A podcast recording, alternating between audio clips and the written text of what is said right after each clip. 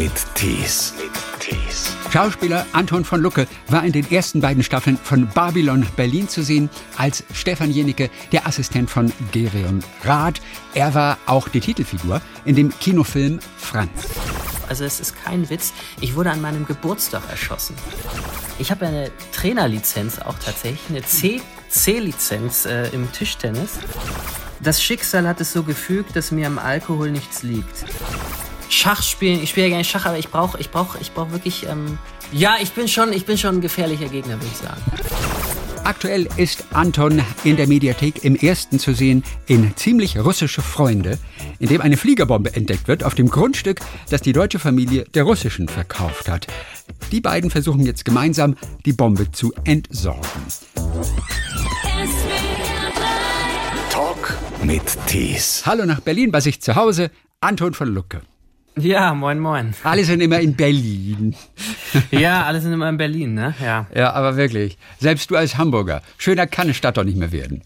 Ja, das stimmt, das stimmt. Aber ich meine, in Berlin ist einfach, ich meine, für mich ist auch immer ganz wichtig, ich gehe halt sehr gerne ins Kino und das ist in Hamburg tatsächlich äh, sehr mau, sieht das in Hamburg aus, die Kinolandschaft. Das ist, ähm, es ist immer sehr traurig ähm, und deswegen ähm, ja, ist äh, in Berlin für mich einfach auch schön. Das kann man sich gar nicht vorstellen, dass die Kinolandschaft in Hamburg mau ist. Ja, das ist komisch. Nee, die haben ganz tolle Theaterlandschaft, Schauspielhaus, Thalia Theater, Kampnagel mhm. und so. Aber Mhm. ähm, Kinolandschaft ist einfach äh, nicht, nicht sehr gut, leider. Ähm, und ähm, ja, deswegen unter anderem ein wichtiger Grund, in, in Berlin zu sein. Ja. Ja. Was war der letzte Film, den du im Kino gesehen hast denn? Ähm, der letzte Film, den ich im Kino gesehen habe, ähm, pass auf, das war Corpus Christi. Das war ein ganz toller polnischer Film. Ich glaube, das war auch die polnische Oscar-Einreichung. Ähm, der war ganz toll über so einen, der aus dem Jugendknast rauskommt und dann äh, katholischer äh, Pfarrer oder Priester sein will und ähm, das darf man aber nicht, wenn man im Knast war in Polen und ähm, dann gibt er sich aber einfach als so ein Pfarrer aus in so einem Dorf und tut einfach so und das ist wohl auch auf einer, ja, das war ein ganz toller Film, ja. Du hast ja dein eigenes Studio aufgebaut, jetzt bei dir zu Hause in Berlin. Ja, Ähm, ja. Sodass wir hier übers Netz miteinander verbunden sind, aber hochprofessionell. Und äh, dein Mikrofon in Anführungszeichen liegt auf einem Stapel russischer Bücher auch gleich. Russischer noch, Bücher, natürlich. Ähm, ja, alles äh, ein riesiger Stapel Dostoevsky-Bücher. Ähm, Die du dir extra für die Dreharbeiten besorgt hast, oder was? Nee, nicht extra für die Dreharbeiten. Ich lese sowieso sehr gerne russische Bücher, so äh, Dostoevsky, Tolstoi und äh, aber Dostoevsky ist besonders zu empfehlen, finde ich. Ähm, es ist auch immer sehr lange, also ähm, kann man auch Ja. in sehr viele Lockdowns mit überle äh, überleben. D- Dostoevsky und Tolstoi. Also das ähm, sind immer mindestens 700 Seiten und äh, unterhaltsam und ähm, tiefe menschliche Studien. Ja. Wann hast du sozusagen den Zugang bekommen zur russischen Seele? Ja, das ist eine gute Frage. Ich weiß gar nicht, wann das losging. Ich glaube, mein erstes äh, russisches, also Dostoevsky-Buch habe ich, glaube ich, während meines Schauspielstudiums in Berlin gelesen. Das war ähm, Verbrechen und Strafe oder Schuld und Sühne, je nachdem welche Übersetzung. Ja. Und seitdem bin ich eigentlich äh, gepackt von der russischen Literatur und lese eins äh, nach dem anderen weg. Also Guck mal. Ja. Ver Verbrechen und Strafe hat sich noch gar nicht so durchgesetzt. Die meisten kennen, glaube ich, immer noch Schuld und Sühne. Ja, Das ja, ist ich habe damals auch Schuld und Sühne gelesen. Also da hieß es noch so, aber jetzt irgendwie so gibt's so von der einen neuen Übersetzerin, die ganz populär ist, ähm, Mhm. äh, Svetlana Geier, die ähm, da heißt es Verbrechen und Strafe, aber ist Ja. auch ja ist so oder so äh, sehr lesenswert. Du, wenn wir bei Dostoevsky mal einsteigen wollen, Ja. man hört immer nur, ja, Dostoevsky und der Idiot, der Spieler. Was wäre ein schöner Roman, um einzusteigen in Dostoevsky? Na, tatsächlich würde ich sagen, der Spieler, weil das ist Okay. nicht so lange. Das ist so ein kleines Reklambuch. Das ist irgendwie, glaube ich, 200 Seiten lang. Nur? Ich glaube, ja. Das hätte ich ja gar nicht gedacht. Toll. Ja, das ist, eigentlich kann man mit der Spieler am besten einsteigen. Und ähm, dann die anderen, diese ganzen, ja, äh, der Idiot, Brüder Karamasow, die sind auch alle toll, aber da braucht man wirklich viel, viel Zeit. Ähm, und weil das sind alles 700 oder 1200 Seiten. Ähm, aber der Spieler, das kann man schnell mal in der Bahn von Hamburg nach Berlin lesen. Guck mal, und spielt ja auch teilweise in Baden-Baden und in Wiesbaden, glaube ich, oder? Genau, spielt auch, ja genau, das war ja auch, Dostoevsky war ja auch wirklich selber in Wiesbaden und hat da ähm, äh, viel Geld verspielt. Also dieses, mhm. äh, die Geschichte vom Sp Spieler ist auch, ähm, das beruht auch viel auf seinen eigenen Erfahrungen. Also der ist da selber ein bisschen wahnsinnig geworden am Roulette-Tisch. Aber hat er ja. auch mal gewonnen? Ja, das ist ja immer so. Beim ich war auch selber in Wiesbaden dann mal, als wir da gedreht haben im Casino. Also du, man gewinnt auch, man gewinnt auch, aber das ist dann die Gefahr, weil dann kriegt man so ein so ein Hype in sich und äh, möchte immer noch mehr legen und dann verliert man wieder. Wer hat dich gestoppt dann, als du gewonnen hast? Ja, mein, na niemand. Ich habe halt dann wieder alles verloren. Okay. aber es war nicht so viel, 20 Euro oder so. Aber das, die Bank gewinnt immer, sonst würden die ihre Casinos ja nicht aufmachen. Es sei denn, jemand sprengt die Bank. Ich finde diesen Ausdruck so herrlich. Einfach die Bank sprengen, wenn man sie pleite ja, macht. Ne? Ich weiß gar nicht, wann, wann das letzte Mal jemand das geschafft hat, tatsächlich, die Bank zu sprengen. Ja, gute Frage. Also ich meine, man am meisten kriegt man ja beim Roulette, wenn man auf die Null setzt. Aber ja. das ist halt auch extrem unwahrscheinlich. Ähm, aber ähm, da hat man die größten Chancen, also eigentlich die kleinsten Chancen, aber wenn man die Bank sprengen will, äh, kriegt man da, glaube ich, am meisten irgendwie zurück. Äh, 140-fache oder so, ich weiß es auch nicht ganz genau. Sag mal, von Lucke, alter Hamburger Adel vom alten Land? Ja, ja, das ist auch so. Ja, das Wirklich? ist so ver, ver, ver, verarmter Landadel. Also ich glaube, das wurde 1888 vom preußischen. Moment mal, nicht, dass ich jetzt was Falsches sage. Kaiser, Kaiser war da am, äh, war da, also preußischen Kaiser irgendwie verliehen 1888. Aber das ist, ja, ich kann leider nicht mit äh, Schlössern oder Ländereien aufwarten. Das ist alles äh, verarmter Landadel. Und äh, ich meine, ist ja auch gut, dass der äh, Adel mit seinen Privilegien abgeschafft ist. Es ist ja, ja, ist ja auch richtig so.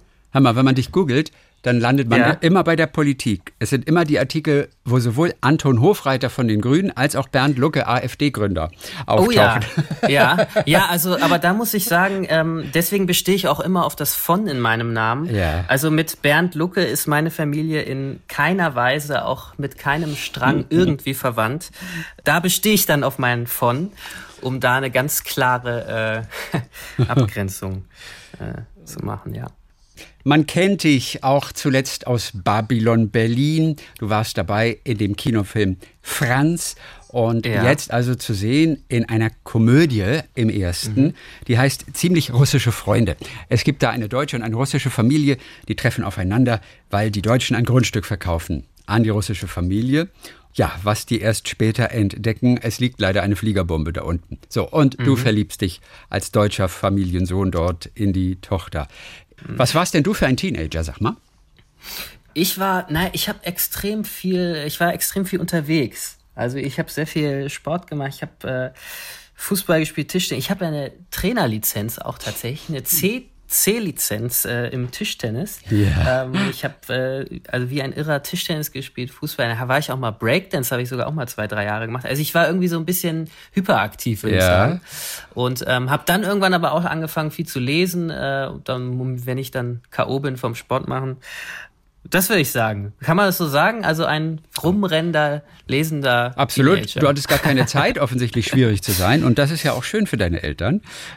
ja. ja, ich habe das dann irgendwie, ähm, meine Energie äh, habe ich in diese ganzen Sachen reingehauen. Ich glaube, ich war jetzt kein völlig ähm, anstrengender Teenager. Aber da muss man meine Eltern fragen, vielleicht würden die auch was anderes sagen, ich weiß es nicht. Also, na, du wüsstest schon, glaube ich, was deine Eltern über dich sagen, wenn sie wirklich was anderes ja. sagen. Ja. ja. Und Fußball war auch voll dein Ding. Ich meine, klar, dann träumt man natürlich auch davon, das irgendwie zum Beruf zu machen, oder? Klingt so. Ja, ach nee, das habe ich so Freizeit. Da war ich jetzt nicht im Verein oder so, aber ich habe immer, ich bin auch immer noch äh, Fußballfan. Ich gucke viel Fußball. Es ist, äh, ich kann mich sehr gut entspannen beim Fußball. Was ist denn dein Verein, sag mal? HSV. Dankeschön, da sind wir endlich mal einer Meinung. Ach was? Das ist mein Verein. Das ja. mein Verein. Ach was? Immer wenn ich mit ja? Leuten telefoniere, immer wenn wir mit Leuten sprechen und zu Gast haben, ja. es sind immer Pauli-Fans. Es ist immer, ja, wenn natürlich. einer aus Hamburg kommt, immer ja, Pauli-Fans. Klar. Naja, das sind aber, es gibt auch ganz viele Pauli-Fans, die sagen, sie sind Pauli-Fans, das sind aber eigentlich gar keine Fußballfans und die kennen, die kennen auch gar keine Spieler vom FC St. Pauli und ja. so, ähm, nee, ich finde, äh, HSV, da geht's ja jetzt auch wieder ist ja immer auch zweite Liga, aber jetzt geht's aufwärts, sag ich mal. Wie, ja, ja, es ist erst der Anfang. Wir sind ja Es sehr vorsichtig geworden. Man- Die ja, Saison ist ist sehr sehr- lang. Es gibt das ein oder andere Tal, aus dem es herauszukommen gilt wieder. Ja, Und man stimmt. zerfleischt sich ja dann schnell selbst schon wieder. Ne? Das ist ja, Ja, typisch. das stimmt. Deswegen keine falschen Hoffnungen schüren. Man, man muss immer auf die Katastrophe gefasst sein äh, Ja. als HSV-Fan. Das stimmt.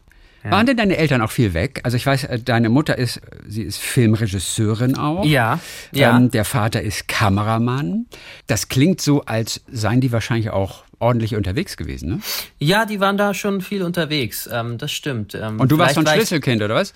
Äh, äh, Schlüsselkind? Was, was ist ein Ach Schlüsselkind? so, Schlüsselkinder, das sind so Kinder, die immer mit dem Hausschlüssel um den Hals rumgelaufen sind und dann alleine nach Hause gehen und dann müssen sie sich vielleicht selbst Essen machen und so. Und, Ach so, und ja, die nennt man war also- Schlüsselkinder, weil sie ja. Schlüssel um den Hals tragen. Also früher Ja, so wie man Schlüssel um Hals. Ich hatte den immer in der Tasche, deswegen sind auch meine Taschen immer kaputt gegangen, weil die äh, vom Schlüssel durchgedingst sind. Aber ähm, ja, das war schon, meine Eltern waren, klar, waren immer viel unterwegs und dann, ähm, äh, ja, habe ich auch häufig mit meinem Bruder mir irgendwie Essen gemacht und ähm, Und Horrorfilme Das- angeguckt.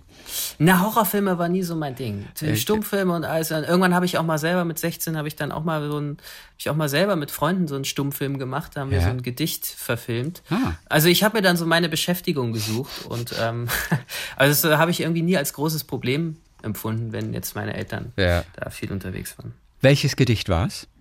Äh, das war, Moment, das war das Nicht-Trinklied von Robert Gernhardt. Wie ich mich als- schön. Das Kennst du nicht- das? Nein, aber ich kenne Robert Ah, ja. Gernhardt natürlich.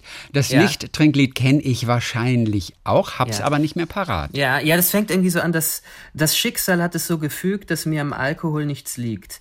Naja, ein Wein, der darf schon sein. Also es ist irgendwie so die ganze Zeit, ja, ich trinke ja keinen Alkohol und dann erzählt er aber, was er sich alles äh, reinkippt. Das ist ganz lustig. Und das haben wir in einem, haben wir einen kleinen Stummfilm draus gemacht. Und diese Zeile, Flascherl Wein, Flascherl Wein, wirst gar bald gelehret sein? Denn ich brauche pro Gedicht grad ein Flascherl und mehr nicht. Ist das aus dem Gedicht? Nee, das ist was anderes wahrscheinlich, Ich oder? es klingt sehr ähnlich, aber das klingt sehr ähnlich, aber ich glaube, es ist nicht, vielleicht hat er mehrere von diesen, ich trinke ja nichts, aber ich trinke jetzt einen Wein Gedichten gemacht, das weiß ich nicht. Aber also es klingt sehr ähnlich. Ich bin mir jetzt nicht mehr, ich habe es nicht mehr ganz im Kopf, aber es, ähm, Nee, aber ich es glaube, klingt sehr nee, aber Robert das ist tatsächlich, das Schicksal hat es so gefügt, dass mir am Alkohol nichts liegt. Was ja gut ist, ist genau mein Ja. Ding. Mich lockt Ja. nicht Bier, nicht Gin, nicht Wein. Naja, ein Wein, der darf schon sein. Darf schon rein. Mich lockt Ja. nicht Korn, nicht Bier, nicht Gin. Ist das ein Gin? Dann immer, Dann immer rein. Mich Ja. lockt nicht Wein, nicht Korn, nicht Bier. Da kommt ein Da Bier. kommt ein Bier, das nehmen wir. Richtig. Mich lockt nicht Gin, nicht Wein, nicht Korn. Her mit dem Korn. Und dann von vorn.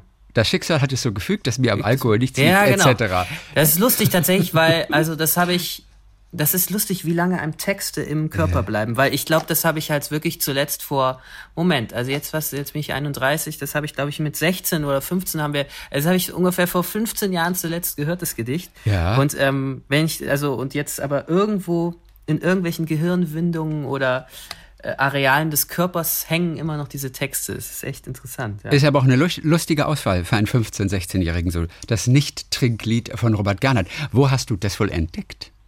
Gute Frage. Ich glaube, Ne? also einer von, weiß ich auch nicht, irgendein, oder war das ein Schulkamerad? Ich glaube, das war ein Schulkamerad, der Schön wäre 15 Jahre her. es, schön wär's jetzt gewesen, wenn du gesagt hättest, na, das haben wir in der Schule durchgenommen. Das haben wir in der Schule, genau. Aber sowas Gutes macht man oft nee, nicht in der Schule. Das, ja, das, das haben wir nicht durchgenommen, aber. Nein. Du bist dann beim Theater erstmal gelandet. Ähm, Genau, äh, ja. Genau. Wo, wo hast du es entdeckt? Ähm, also ich bin in Göttingen äh, gelandet beim Theater nach der Schauspielschule. Ja. Aber das Und- Interesse für Theater kam wahrscheinlich viel früher schon. Ja, das kam. Ich habe auch schon früher ähm, auf meiner Schule, ich habe bei jedem Theaterstück mitgemacht, Okay. äh, was es ging. Ich habe schon, also äh, bei meiner Schule gab es sehr viele Möglichkeiten, Theater zu spielen. Ich war da immer von, ich war da immer dabei. Also es war immer, ähm, ich wusste eigentlich schon sehr früh, dass ich das dann auch machen will, weil es war irgendwie dann so mit 14 oder so haben wir dann mal ein Theaterstück gemacht und dann dachte ich, ja, okay. Das macht echt Spaß und wenn man, äh, wenn man damit äh, Geld verdienen kann, dann Ja. mache ich das später. Und ihr habt Und, aber ähm, gewohnt, glaube ich, so direkt neben einer Spielstätte des äh, Thalia-Theaters in Hamburg. Genau, da haben wir später, genau, äh, in, beim Thalia-Theater in der Gaussstraße, da Ja. sind wir später hingezogen. Da habe ich dann mit, mein Zimmer war auch mit Blick auf dem Hof. Ah. Äh, und ich habe auch immer abends und nachts dann noch die Schauspieler, ähm, habe ich noch da rumklingeln, klüngeln gehört. Und es hat mich aber irgendwie nie gestört. Dann bin ich da einfach irgendwann mal hingegangen, habe dann äh, gefragt, ja, kann ich mal hier irgendwas machen, habe dann Karten abreißen und dann war ich irgendwann Beleuchter, habe ich so, ich habe so ein Stück beleuchtet, weiß ich gar nicht, wie das Nee. kam. Und dann habe ich Hospitanzen da gemacht und habe Partys organisiert. Dann war ich da, habe da ein Jahr lang alles Mögliche für die gemacht, für die gearbeitet und ähm, ja, und mich dann auch an Schauspielschulen beworben. Ist Sehr schön. Französisch ist auch fast ein Hobby für dich, oder? Nicht nur russische Literatur, Ja, das stimmt. auch ja. Französisch. Du warst Ja. kurz auf einem französischen Internat. Ja. Wie, ja. wie kam es dazu? Wie war das dort auf diesem französischen Internat? War das Ja, besonders? ja, das war abgefahren. Also da war ich auch so mit, was wann war das, glaube ich, 16. Das hatte mein Vater organisiert, der, weil ähm, der ist dann, also meine, meine Eltern haben auch so eine Verbindung zum Französischen. Mein Vater hat auch früher in Paris studiert und so. Und der, der ist dann einfach mal nach Frankreich gefahren, weil ähm, und hat, hat dann da so was rausgesucht von einer Familie, wo ich sein kann und so ein Internat. Und dann bin ich da mit 16 hingegangen. Das war sehr abgefahren. Es war ein Schlafsaal mit irgendwie 50 anderen. Habe ich also wirklich wie aus so einem Film von vor 100 Jahren, also oder so einer Geschichte. Also das war so irgendwie so ein katholisches, total altbackenes Teil dieses Internat und ähm, das war wirklich noch was anderes. Im, Im Geschichtsunterricht hat der Lehrer nur diktiert. Also es, es, gab, es gab keine Beteiligung. Es gab nur Diktieren. Also es war wirklich abgefahren. Also Absurd eigentlich.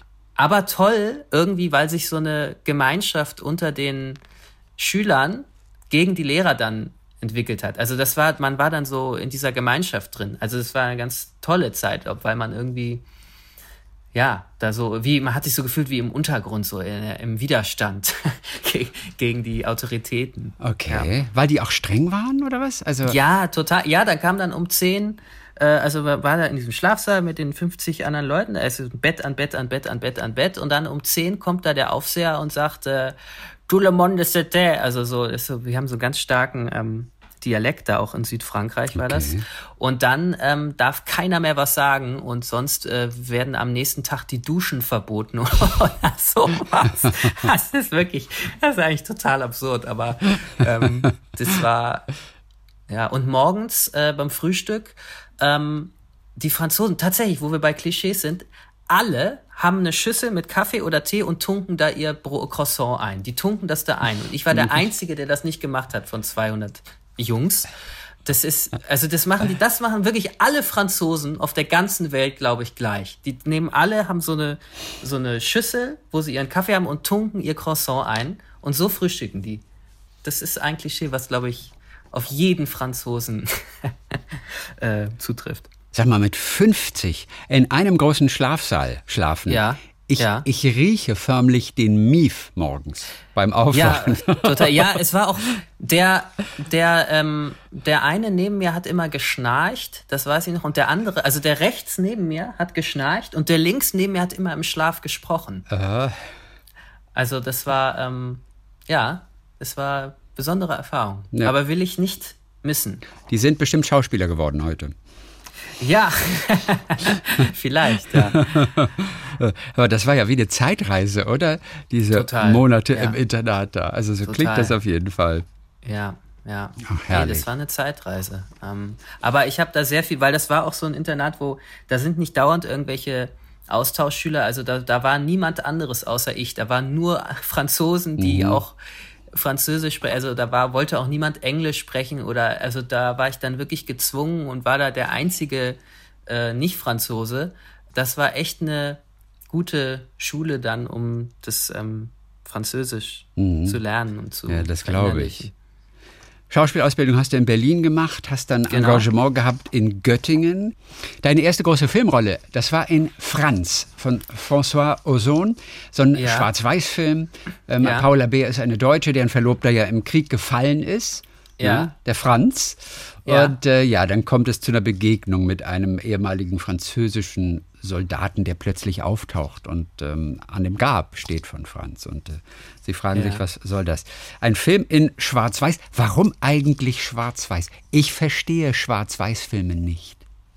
Ja, das hat, also der, also ich bin da ja die tote Titelfigur in diesem Film. Ich Ja. komme nur in Flashbacks vor. Und ähm, warum schwarz-weiß? Also einmal hat der François Ozon meinte halt, man kennt einfach diese Zeit auch aus Archivaufnahmen, kennt man einfach im Schwarz-Weiß. Stimmt, natürlich. Und klar. dann ähm, ist die Geschichte ja auch, dass die, die Protagonistin ähm, von Paula Bär äh, ganz toll gespielt, dass die, ähm, sie trauert ja um den verstorbenen ähm, Verlobten. So, das heißt, ihr Leben ist grau, ihr Leben ist äh, ja oder schwarz-weiß. Und ähm, es gibt ja dann auch Stellen, das sind so dann die ähm, Momente der der Hoffnung oder der Erinnerung der positiven, wo der Film sich in Farbe färbt. Also das, das ist eigentlich ganz interessant. Der Film ist gar nicht durchgängig schwarz-weiß, sondern wo dann wo positive Gefühle wieder aufkommen oder dann wird es plötzlich ein bisschen farbig und also das das hatte eigentlich eine ganz schöne Idee zugrunde, dass der wie der Film so konzipiert wurde, finde ich. Was gibt es eigentlich zu beachten für den Regisseur, für die Bühnenbildner, für die Kostümbildner, wenn in Schwarz-Weiß gedreht wird? Auf was muss geachtet werden? Denn Farben müssen ja anders aussehen Ja. im Prinzip, um auch in Schwarz-Weiß eine Wirkung Oh ja, zu haben oder Frage. rüberzukommen. Mhm, gute Frage. Das, das war, da bin ich jetzt tatsächlich Okay, überfragt, weil das, ähm, da müsste man sich jetzt so mit Farben und Wirkungen auskennen, aber das stimmt natürlich. Da ein Grün sieht bestimmt anders, bisschen anders aus als ein Rot oder ähm, das ist eine gute Frage. Der Ähm, Grün mag nämlich vielleicht auf, in Schwarz-Weiß gar nicht gut aussehen. Aber damit es Genau, gut das- aussieht in Schwarz-Weiß, muss es unter Umständen vielleicht doch eine andere Farbe haben. Ich habe nur im Hinterkopf so etwas von Steven Spielberg, damals bei Schindlers Liste. Meine Ja. ich, äh, so etwas gehört zu haben, kann mich aber an die Details nicht erinnern. Wie bist du an die Rolle gekommen damals? Denn das war ja schon Ja, eine das- tolle Sache, ne? Ja, das war eine tolle, also es- obwohl es die, ja, ne, ich der Film beginnt, ich bin sofort tot, aber das war trotzdem, ich komme ja in den Flashbacks vor. Das war, na, war ich dann, ich habe dann in, äh, äh, über Umwege eine Agentin kennengelernt, eine Filmagentin. Ich war da ja noch in, im, am Theater in Göttingen und ähm, ja, für die sollte ich dann mal so ein Vorstellungsvideo machen. Also ich habe da, da hatte ich gerade in Göttingen habe ich so eine Rolle gespielt, wo ich nur einen Satz hatte. äh, da musste ich so ein alt, äh, ich weiß nicht, so einen altdeutschen, tut's was ihr Welt, als prochen Wort, ganzlichen war. Es ist so, das, ich hatte nur diesen einen Satz in diesem ganzen Stück und musste deswegen während den Proben hatte ich auch immer nichts zu tun und dann war ich war aber so ein Cowboy, so eine so eine Ahnenfigur, die irgendwie tot ist und nur diesen Satz sagt und habe dann immer so mit so mit so Pistolen habe ich so ein Gunspinning, so aus Spaß habe ich halt dann immer so gedreht. So. Und auf jeden Fall dann habe ich diese Agentin kennengelernt und sie meinte, ja, mach doch mal ein Vorstellungsvideo. Und ich hatte gerade diese langweilige Rolle und dann habe ich einfach, ähm, weil ich halt immer nur dieses Gunspinning geübt hatte. Also wenn man so die, ich die, die Pistole um den Zeigefinger dreht. Genau, um so, den wupp, Zeigefinger. Dann, genau, dann so, habe ich hm. das einfach auf dem Vorstellungsvideo gemacht. Ja. Und das äh, fand die dann irgendwie ganz lustig und das hat die dann Castern ähm, geschickt und ähm, auch der Casterin, die dann den Franz äh, gerade gemacht hat. Und Ja. dann war ich, habe ich, ja, dann wurde ich da eingeladen zum Casting und mit dem François Ozon, der war auch da und dann, ja, dann hat das geklappt und das ähm, war natürlich ähm, ganz toll für mich und das war auch abgefahren, weil ich war da ja in Göttingen äh, am Theater und dann ein Jahr später war die Premiere, da die Weltpremiere in Venedig bei den Filmfestspielen. Das war dann echt so äh, vom Kleinen ins Große. Das war dann auch ähm, ja ganz aufregend natürlich. So eine der auch wirklich ganz interessanten Dreharbeiten der verjüngsten Zeit ist natürlich auch Babylon Berlin. Ja, Wo du in allen Staffeln dabei bist, ja, ne? Nee, da ist ja tatsächlich mein Schicksal aus Franz äh, eilt mich da, das kann ich jetzt glaube ich schon sagen, weil das ist ja von den, schon zwei Jahre alt, da wäre ich ja auch wieder erschossen. Da bist du auch erschossen, ja. Ja, also das hat mich lange, also ich wurde eine Zeit lang wirklich immer erschossen und bei, Baby, bei ähm, Babylon Berlin wurde ich tatsächlich auch, also es ist kein Witz, ich wurde an meinem Geburtstag erschossen. Also ich, äh, ich wurde im, im September an meinem Geburtstag, ähm, da gibt's, es gibt auch so ein Bild, wo ich dann noch von der Produktion so einen Blumenstrauß bekommen habe und ich habe aber so das Einschussloch habe ich schon ähm, geschminkt bekommen. Da wurde ich eiskalt an meinem Geburtstag erschossen. Ich habe dann noch mit dem Peter Kurt, der, der sehr gute Kollege, der mich, äh, ja, mit dem habe ich danach noch ähm, einen Schnaps getrunken. Ja, ich, ich trinke nicht sehr viel Alkohol, aber da mu- musste ich dann, ich meine, wenn man erschossen wird, dann zur Beruhigung einen kleinen Schnaps. In welcher Staffel war denn das? Äh, in, in der zweiten Staffel. In der zweiten äh, schon. mit, Also Mitte der zweiten Staffel. Okay, in der äh, zweiten. Mhm. Äh, geht's mir wieder an den Kragen. Aber Ja. es Wie schade eigentlich, gell, wo es noch so viele Staffeln davon unter Umständen gibt jetzt. Ja, sehr schade. Also ähm, ich äh, habe jetzt auch schon die neue Staffel gesehen und Ja. äh, ich finde das auch weiterhin ganz toll. Ich finde das eine sehr ähm, besondere Produktion und ähm, ja. kann das nur allen empfehlen. Ja. Außer dass du erschossen wurdest, was sind so deine Erinnerungen an Babylon Berlin, Dreharbeiten, die ja in Potsdam, glaube ich, überwiegend ja. stattgefunden haben, in unglaublichen Kulissen mit ja. auch teilweise wirklich so Originalstoffen, die Kostüme, mhm. alles extrem authentisch gehalten. Auch das so eine Art Zeitreise. Was sind ja, so total. für dich die stärksten Bilder, die du aus diesen anderthalb Staffeln, die du dabei warst, äh, die du mitnimmst?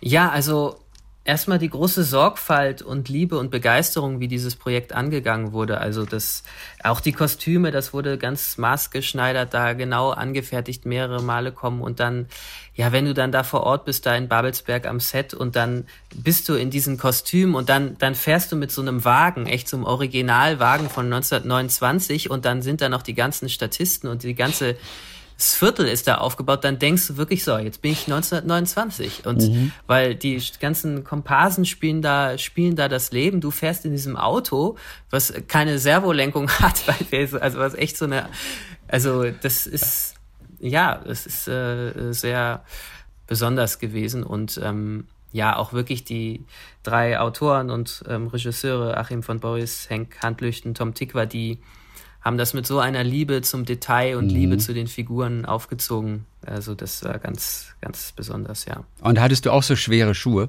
in denen man eigentlich Sch relativ schwer gehen konnte, weil sie so viel schwerer sind als Schuhe heute?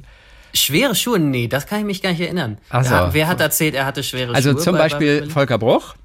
Ach, äh, Volker Bruch sagt, dieser schleppende Gang von Gideon Rath, dem Kommissar, den habe er ja. sich nicht ausgedacht. Der sei automatisch entstanden, weil diese Schuhe so okay. schwer waren.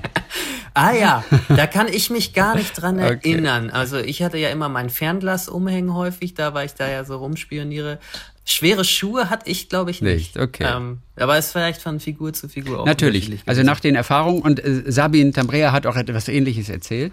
Also nach deren Erfahrungen äh, kannst du vom Glück reden, dass du. Okay. Na gut, da bin ich um die schweren Schuhe nochmal rumgekommen. Rumgekommen, weißt du? Als Stefan Jelicke. Ja, genau. Wunderbar, Anton von Lucke ja. in ziemlich russische Freunde jetzt zu sehen. Diese ja, Komödie mit der deutschen und der russischen Familie und den Weisheiten, die natürlich dann auch zum Besten gegeben werden, wie zum Beispiel der erste Pfannkuchen ist immer schlecht gebacken. Ah, ja. und es macht so Sinn und es stimmt so. Altes russisches Sprichwort, sagt, glaube ich, die Großmutter äh, an ja. der einen Stelle. Hey, Moment mal, aber ich habe es mir jetzt auch nochmal angeschaut. Das habe ich tatsächlich gar nicht verstanden. Wieso ist der... Ach so, natürlich, weil der... Da muss die Pfanne noch sich so ein bisschen eingrooven, ne? Ja, genau, weil und, sie ist dann noch nicht mh. auf hm. dieser idealen Betriebstemperatur. Jetzt verstehe ich. Und deswegen, ja. deswegen backt der, backt der nochmal so ein bisschen fest, der Pfannkuchen. Ja. Und, ähm, und das hat wahrscheinlich mit der, mit der Temperatur zu tun, die sich eventuell über die Stimmt. ganze Pfanne ausbreiten muss, aber sie ist im Moment vielleicht nur punktuell an der einen Stelle besonders ja, heiß, genau. aber außen noch nicht. Und dieser erste Pfannkuchen, der wird oft nicht so gut. stimmt, und, äh, stimmt. Ich habe es ich hab's mir gestern nochmal angeschaut und ich, ich hatte es gar nicht verstanden, aber jetzt, äh, jetzt äh, macht es natürlich total Sinn. Ja. Der erste Pfannkuchen ist immer äh, schlecht gebacken. Gut. Und die Russen ja. haben ein Sprichwort draus gemacht. Ja. ja. Gut, an russischen Sprichworten hast du wahrscheinlich auch noch so einiges drauf. Nee, russische Sprichwörter. Ich kann, ich würde sehr gerne die russische Sprache sprechen. Ja. Ich wollte das vielleicht auch mal irgendwie demnächst angehen, da irgendwie die Sprache zu lernen, weil ich finde es eine sehr schöne Sprache, aber ich kann ich leider gar nicht. Und Sprichwörter habe ich auch nicht auf Lager, aber das ist vielleicht ein Projekt für die Zukunft. Und dieses Spiel, was wir als Stopptanz kennen im Deutschen, ja, heißt ja. offensichtlich im Russischen, wie ich aus dem Film erfahre, das Meer steht still. Ja. Oder hat sich der mhm. Drehbuchautor das ausgedacht? Auf jeden Fall die Drehbuchautoren, der, der eine, der hat ja auch schon ähm, russische Bezugspunkte, Hintergründe. Also das ist auf jeden Fall, ich kann mir gut vorstellen, dass das stimmt. Denn du hast diese Szene gespielt, du tanzt mit Irina darum, also sie lässt dich tanzen und sagt dann ja. irgendwann Stopp und du verharrst in dieser eingefrorenen Pose. Und ja. dann sagst du, ah, okay, bei uns heißt es doch Stopptanz. Und ja. da sagt sie, das Meer steht still.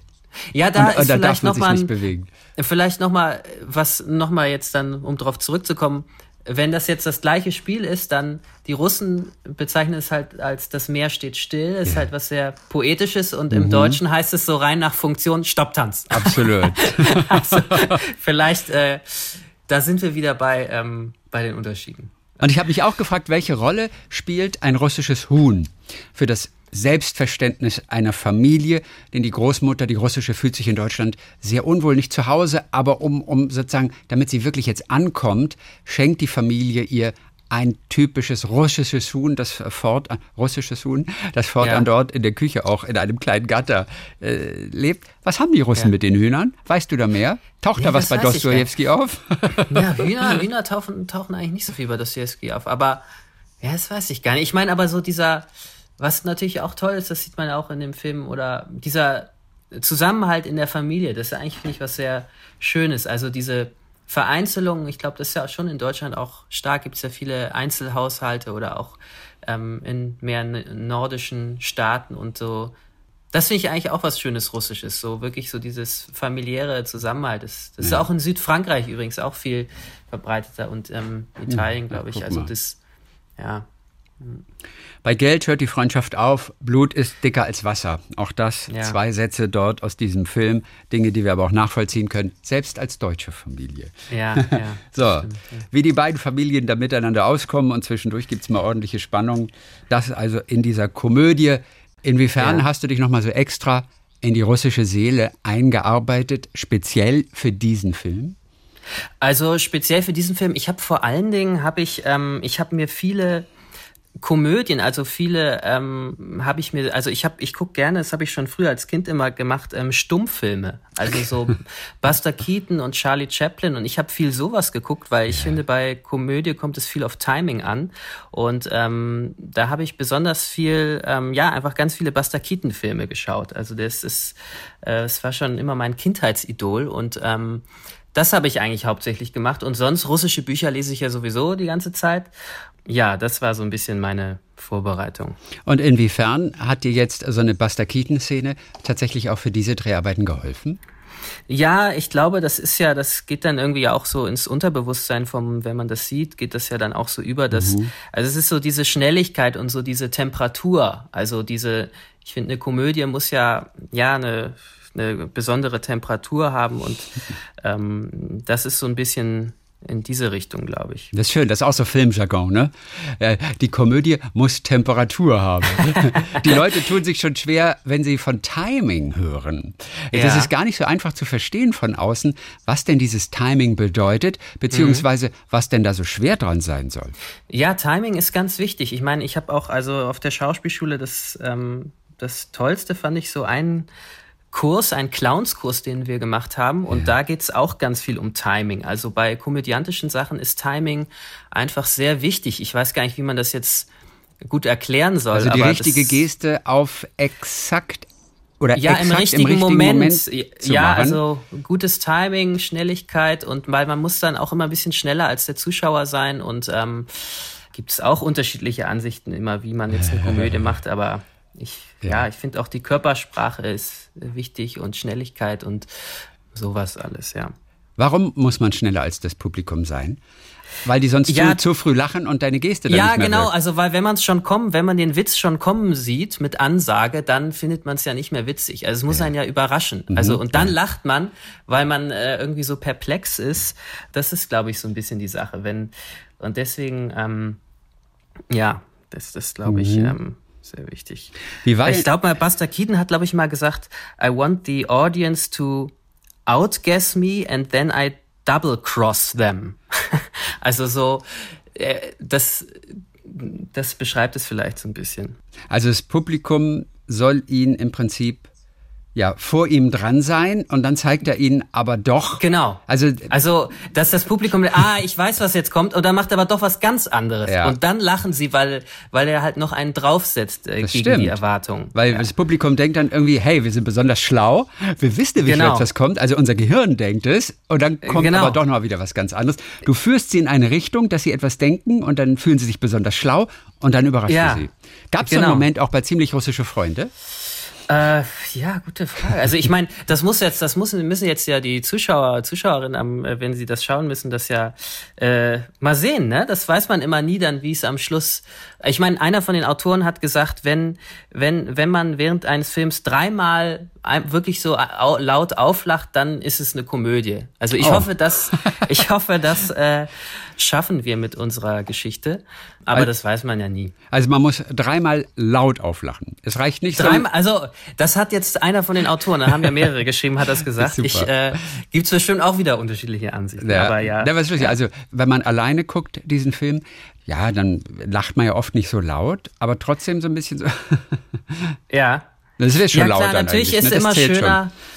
Ja, das sehe ich. Ich meine, natürlich ist es immer schöner. Ich meine, ich, ich finde ja auch, das Schönste ist ja immer noch einfach, Kino ist und bleibt so die Königsdisziplin, auch wenn jetzt die ganzen Streaming-Anbieter und das ist ja auch alles, da gibt's ja auch, ist ja auch alles gut und so, aber dass man halt so in einer Gemeinschaft halt guckt und dann entsteht ja auch so eine gemeinschaftliche Stimmung. Das, also das, das Schönste ist dann doch immer noch, finde ich, wenn man das in einer Gruppe von Menschen ja, natürlich. schaut. Einige der Schauspieler, die die russische Familie spielen, sind auch echte russischstämmige zumindest gewesen. Ja, ja. ja. Alle deutsche Schauspieler mit russischem Hintergrund oder waren auch wirklich Russen dabei?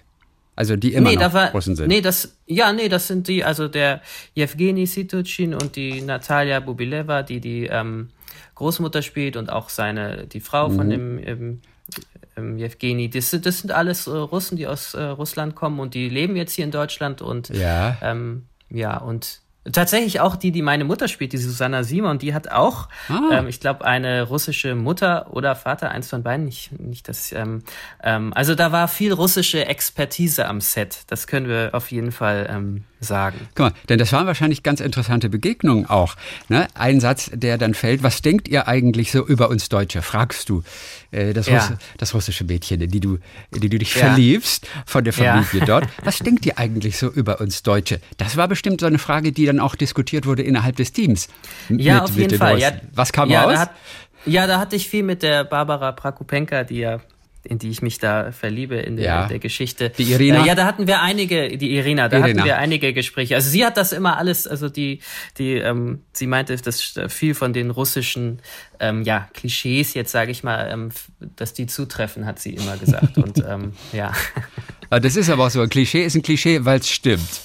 Ja, ich meine, es ist immer so beides. ist einiges stimmt davon, aber natürlich ist jeder Mensch ja auch einzigartig und man kann nicht sagen, jeder Russe kippt sich irgendwie jeden Morgen eine Flasche Wodka ähm, mhm. äh, runter und irgendwie jeder Deutsche, ich weiß nicht, isst nur Kartoffeln oder ich weiß nicht, die Kartoffeln ja. kommen ja auch eigentlich aus Südamerika, glaube ich. Ja. Also ähm, ich meine, es ist immer alles. Ähm, aber natürlich vieles hat auch ein, ähm, hat ja irgendwoher kommt es ja, einen, einen wahren.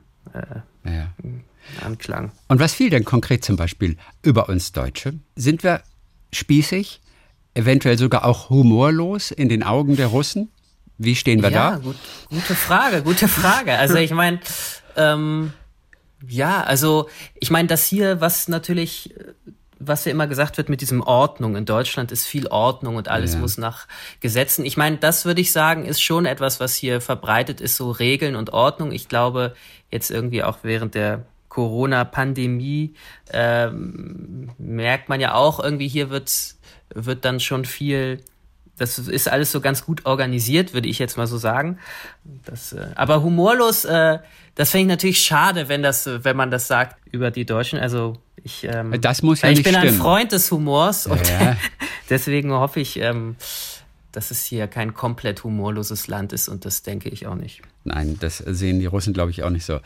Ansonsten, was hast du noch erfahren? Einfach ähm, so, so über, über Russland, über russische Menschen und du bist ja ohnehin auch schon durch das literarische Interesse, also schon sehr mhm. offen dafür und neugierig ja. als Schauspieler sowieso. Ich glaube, jeder Schauspieler ist neugierig. Ähm, ja. Ähm, was gab es auch wirklich tatsächlich Neues, was sich dir eröffnet hat, so im Dialog mit den ja, also Schauspielern im Set?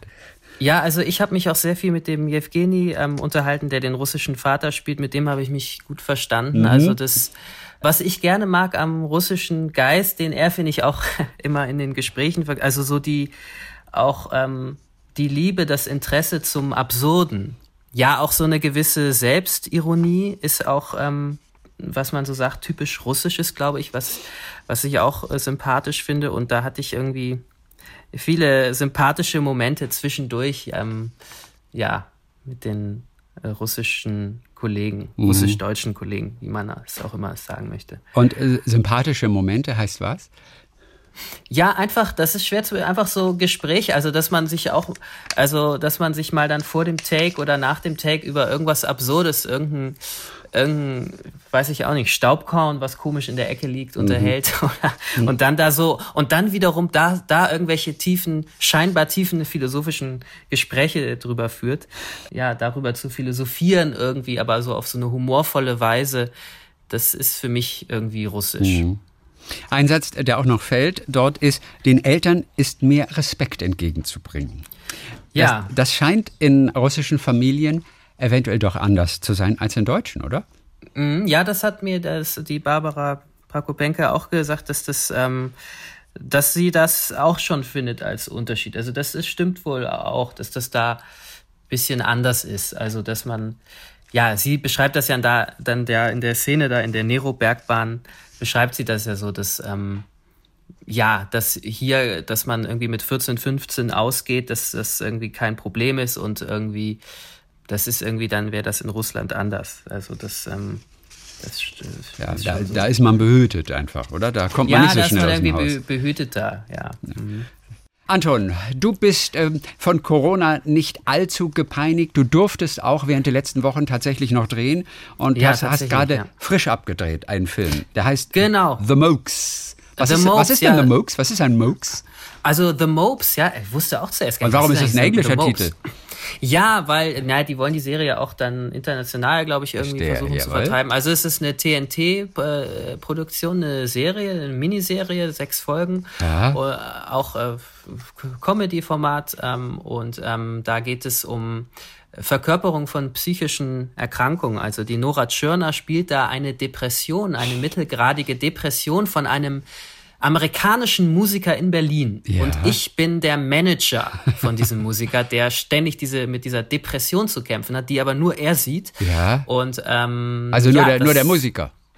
N nur nicht, der Musiker. Nicht der Manager sieht sie, sondern nur der Nein, Musiker. ich sehe sie nicht, nur du er, weil nicht. er hat ja die Depression. Natürlich. Und das äh, führt dann mitunter zu ähm, ja, absurden Situationen. Und ähm, da hatten wir das große Glück. Ich meine, da, man wird da alle zwei Tage auf Corona getestet und Abstand ja. und alles. Ähm, wir haben zum Glück, die haben jetzt, ähm, die es ist jetzt auch äh, abgedreht. Zum Glück hatten wir da Glück keinen Fall gehabt. Und aber es ist natürlich ein Privileg, das jetzt in der Zeit mhm. machen zu können. Ja. Anton, du siehst gar nicht aus wie so der Manager-Typ, eigentlich so. Aus dem ja, dreckigen Musikbusiness. naja, das ist ja, das äh, wird man ja dann alles sehen. Ich habe da auch einen Schnurrbart und äh, oh. einen Mantel und so äh, abgefahrene Hemden. Das, äh, da, da kann man ja dann viel, viel mit äh, Kostümen und äh, nachhelfen. Das wird auch sehr absurd, aber ich glaube, das ist wirklich sehr interessant, weil man, es gibt dann da auch diese Welt der psychischen Erkrankungen, die haben so ein Ministerium, also wie so eine Parallelwelt zu den Menschen, wo die psychischen Erkrankungen untereinander ihre Fälle besprechen und dann haben die teilweise auch Selbsthilfegruppen, weil sie, also die psychischen Erkrankungen haben Selbsthilfegruppen, weil sie selber nicht mehr mit ihren Fällen klarkommen. Also es ist, es ist wirklich, es kann wirklich sehr, sehr gut werden, glaube ich. Das, das klingt sehr abgefahren, das klingt auch sehr ja. interessant. Wann kommt das ungefähr? Mal sehen, wie schnell die jetzt mit Schneiden sind. Entweder nächstes Frühjahr oder dann im Herbst. Äh, auf mhm. TNT ist äh, Streaming ist es und ja. Ähm, ja, ach so, The Mopes, genau. Ja, was the ist Mopes The Mopes? heißt, ja, The Mopes heißt, das ist ein englischer Begriff für, also to have the Mopes ist so, ah. so wie depressed sein, schlecht drauf sein. Verstehe. Und daher kommt das, The Mopes. So, wann wird wieder gedreht für dich? Was weißt du schon? Äh, ja, das ist, ähm, ich, das ist im, im März drehe ich wieder. Ich, das ist jetzt alles noch nicht, ähm, die haben noch keine Pressemitteilung gemacht, deswegen kann ich ja jetzt noch nicht sagen, Jawohl. welche Produktion es ist, aber Jawohl. ich, da habe ich auf jeden Fall wieder mit der französischen Sprache zu tun. Da mhm. spiele ich nämlich wahrscheinlich einen, einen also da spiele ich einen, einen Dolmetscher, ein, der vom Französ Deutschen ins Französische übersetzt. Mhm. Ähm, genau. Bist du ein Franzose dann? Ähm, denn, Nein, ich bin kein Franzose. Denn die wahren ja, Dolmetscher dachte, dolmetschen immer in die Muttersprache. ja, das stimmt, das stimmt, das stimmt, ja, ja. Also auf jeden Fall, das ist ja alles, man muss ja jetzt immer alles gucken, noch da, ähm, ist ja alles noch nicht offiziell, aber im März geht es aller Voraussicht nach bei mir weiter, wenn nicht da, keine Ahnung, wenn wir da nicht im sechsten Lockdown sind. Äh, ich hoffe, es geht dann da weiter mit ja. dem Filme drehen. Dann toi toi toi auf jeden Fall. Ja, danke sehr. Die nächsten Projekte kommen. Bis dahin ein bisschen ausruhen oder ja. vor allem Text lernen und nochmal bewerben für weitere Rollen. Wie viel genau. Freizeit, wie viel Muße bleibt dir während der nächsten drei Monate? Ähm, ja, jetzt, ich habe jetzt erstmal frei, also ich habe jetzt erstmal, man weiß ja nicht, manchmal kommen ja auch spontan noch Sachen rein, aber jetzt habe ich erstmal ähm, äh, steht jetzt erstmal nichts an, kann ich mich ein bisschen ausruhen, ein bisschen lesen, Schach spielen. Ich spiele ja gerne Schach, aber ich brauche, ich brauche, ich brauche wirklich, ähm, ich brauche Leute, die mit mir spielen. Ja. Äh, Die tra trauen sich immer alle nicht. Weil also falls jetzt bist. jemand, ja, falls jetzt jemand das äh, hört, ich, ich nehme gerne Herausforderungen an zum Schachspielen. Okay. Und, ein ähm, bestimmtes Level, also du spielst ja nicht mit jedem, du brauchst ja wahrscheinlich schon einen Gegner. Ja, ich bin schon, ich bin schon ein gefährlicher Gegner, würde ich sagen. Also, also ich, ähm, ja, ähm, ich nehme jede Herausforderung an. Und, ähm, Gibt es ja bestimmte Bezeichnungen für diverse Levels, auf denen man Na, ist? die haben ja so, nee, die haben ja so, die haben so Elo-Zahlen. Die haben irgendwie so, Elo? die haben irgendwie, ja, ich, ich spiele auch manchmal so ein bisschen dann im Internet. Das macht aber nicht so viel Spaß wie mit äh, mit, mit Freunden oder. Ähm, Ja. Ähm, die haben so eine, also der krasse Weltmeister da aus Norwegen, der hat irgendwie eine Elo-Zahl von 2800. ähm, und ähm, das ist so. Ich glaube, ich habe, ich bin so 1600. Ich bin also, ich bin schon ein bisschen besserer Amateurspieler. Ja, das klingt Ähm, aber schon hoch, irgendwie 1600. Und wofür Ja. steht Elo? Ja, das, das weiß ich nicht. äh, für Eloquenz. vielleicht. Ich weiß- Eloquenz im Schachschild. Also gut, jeder, der sich meldet und es mit dir aufnehmen möchte, mit einer Ja, Elo gerne. von 1600, äh, den Genau, werden kann wir sich bei mir sofort melden, dann an dich äh, weiterleiten. das kann man ja auch draußen im Abstand, das Schachbrett ist ja quasi der Mindestabstand und dann Stimmt. ein bisschen desinfizieren. Äh, Im Park ähm, können wir gerne ein paar Runden Schach spielen. Wo gibt's denn ein schönes äh, Schachbrett, sag ich mal, im Park in Berlin? Ja, es gibt zum Beispiel im Volkspark Schöneberg gibt es so, ähm, da sind so Steintische und da, ähm, da ist so ein Schachbrett schon drauf gemalt. Und, Und Figuren sind auch dabei. Nee, Figuren sind nicht dabei, die muss man selber mitbringen. Verstehe, weil- ähm, weil aber oft- da habe ich welche. Weil oft auch so große dann auch tatsächlich. Oder Ja, ist, das, ja. ist das so ganz kleines? Nee, nee, das ist so ein richtig großer, äh, das ist also so ein Tisch, dann wie so ein großes Schachbrett und dann Ah, ähm, muss man Figuren mitnehmen und da sitzt man schön im Abstand. Ja, das geht alles, ja. Anton bringt alles mit. Dann, Genau. so, dann äh, toi toi toi für die nächste Zeit. Und ja, vielen Dank. Viele ja. Grüße nach Berlin, Anton von Lucke. Vielen Dank, ja. Ciao. Talk mit Tees.